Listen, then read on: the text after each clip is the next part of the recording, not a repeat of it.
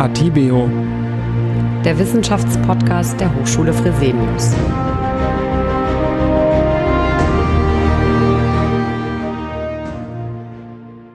Liebe Zuhörerinnen und Zuhörer, herzlich willkommen zu der dritten Folge unseres Sonderpodcasts, den wir anlässlich der Corona-Pandemie gestartet haben.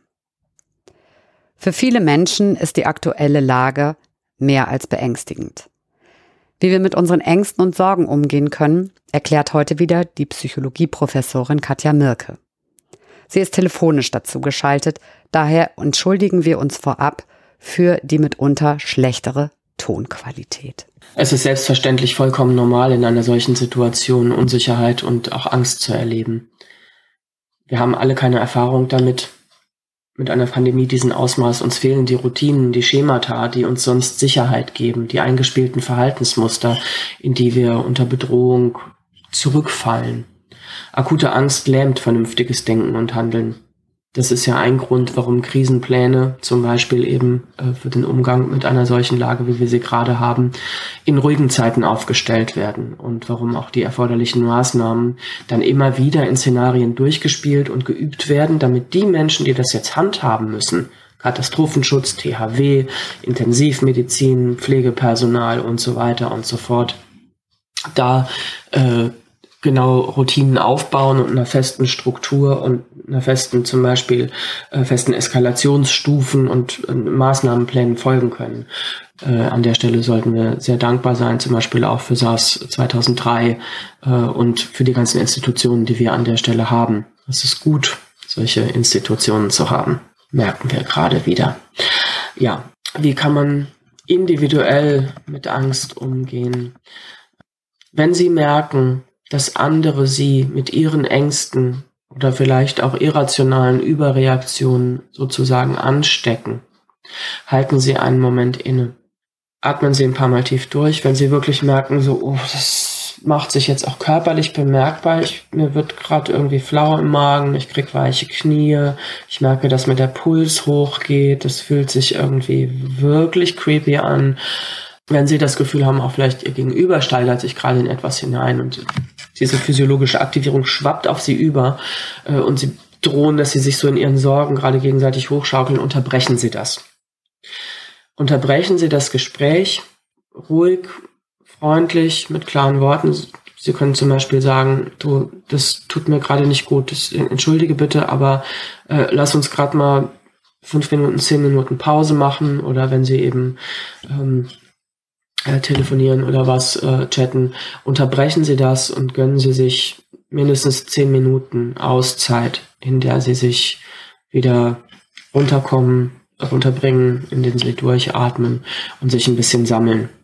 Machen Sie sich vielleicht nochmal klar, Sie sind in Sicherheit, Sie haben eine Wohnung, Sie haben sauberes Trinkwasser, Sie haben ausreichend Lebensmittel, Sie haben Zugang zu qualifizierter medizinischer Versorgung. Sie haben Strom, sie haben Internet und so weiter und so fort. Sie haben Menschen, die für sie da sind und für die sie da sein können. Das ist viel. Das ist das, was sich viele Menschen wünschen würden. So. Und das ist eine Grundsicherheit. Die ist für den Moment da. Und für den Moment ist es nicht hilfreich, darüber nachzudenken, was werden soll, sondern für den Moment versuchen sie sich körperlich zu beruhigen, denn sonst kommen sie in den Zustand, in dem sie eben auch keine guten Pläne mehr für die Zukunft machen können. Das ist ja genau der Punkt. Stress und akute Angst lähmt unser rationales Denken. Und wenn sie sagen, ich muss irgendwas machen, das ist irgendwie, ja, wenn sie selbstständig sind, wenn sie freiberuflich sind, äh, für manche Branchen ist es wirklich drastisch gerade, gar keine Frage. Ich will das nicht kleinreden oder da irgendwie besäuseln und sagen, sehen Sie doch das Positive darin. Aber es ist nicht hilfreich, wenn Sie sich in Panik steigern. Wirklich nicht. Dann treffen Sie keine guten Entscheidungen. Darum geht es gerade. Also versuchen Sie sich körperlich so weit zu beruhigen. Atmen Sie tief ein und aus. Fünf Sekunden ein, fünf Sekunden aus. Und das machen Sie eine, besser zwei oder drei Minuten lang. Das stimuliert den Parasympathikus, das ist der Teil unseres autonomen Nervensystems, das für Entspannung zuständig ist. Es funktioniert. Probieren Sie es aus. Natürlich gibt es andere Entspannungsverfahren, die Sie nutzen können. Auch da finden Sie im Internet hervorragende Ressourcen. Das ist so das Einfachste, was man immer und überall ganz gut ohne Anleitung machen kann. Schließen Sie dabei die Augen oder schauen Sie in die Ferne. Am besten aus dem Fenster, idealerweise ins Grüne. Stimmungsansteckung ist ein ganz erstaunliches Phänomen, was wir äh, zusammen mit der Verhaltensansteckung äh, sogar im Tierreich beobachten können. Ähm, wir, die wir in Gruppen, Herden, Schwarmen, Rudeln leben, sind offenbar sehr sensibel dafür, die Emotionen unserer Artgenossen zu erfassen und äh, diese eben auch spontan aufzugreifen. Mimikrie nennen wir das, zum Teil auch in der sozialpsychologischen Literatur. Das heißt, viele kennen das vielleicht auch aus dem Alltag, dass wir, oder man könnte bei anderen beobachten, dass wir nach einer Weile, insbesondere wenn uns unser Gegenüber sympathisch ist, äh, nicht nur Mimik, Gestik und Körperhaltung, sondern zum Beispiel auch die Sprechweise äh, oder die Sprache, hm, Anflug von Dialekt oder Tonfall oder dergleichen aufgreifen und eben nachahmen. Nicht im Sinne von nachäffen, sondern nachahmen, um sich so auf eine gemeinsame Wellenlänge einzuschwingen. Biologische Grundlage dafür äh, wir aktuell unter anderem in den Spiegelneuronen die uns äh, dabei sozusagen unterstützen. Menschen, die sehr wenige Spiegelneuronen haben, denen fällt es sehr schwer, die Gefühle anderer zu erfassen, empathisch sein zu können. Das ist eigentlich auch schon äh, eine wesentliche Funktion, die vermutet wird, äh, dass es eben Empathie ermöglicht. Und das ist natürlich was ganz Wunderbares, dass wir uns in unser Gegenüber so gut hineinversetzen können und mitfühlen können, im wahrsten Sinne des Wortes. Das kann Leben retten, wenn um uns herum äh, die Artgenossen Angst haben, weil sie vielleicht, äh, wenn ich ein Zebra bin, den Löwen vor mir gewittert haben und schon losrennen, während ich da irgendwie friedlich grase, dann ist es gut, wenn ich mich da spontan von anstecken lasse, dann überlebe ich nämlich.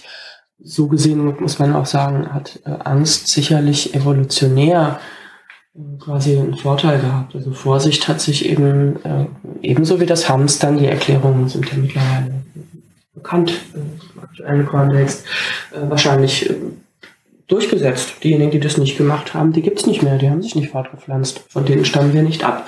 Wir stammen von denen ab, die vorsichtig, umsichtig und vielleicht auch manchmal ein bisschen zu ängstlich waren, lieber einmal zu viel weggerannt. Schon okay. Aktuell ist das aber äh, eben häufig auch problematisch und Stimmungseinsteckung kann auch sehr, sehr belastend sein, wenn es eben darum geht, äh, dass sich in Gruppen Ängste verbreiten. Und das ist ja auch was, wo wir also in den sozialen Medien Dinge beobachten, die eine ungute Dynamik entfalten können und wo jetzt glücklicherweise an vielen Stellen auch Energie darauf verwendet wird, äh, das auszubremsen.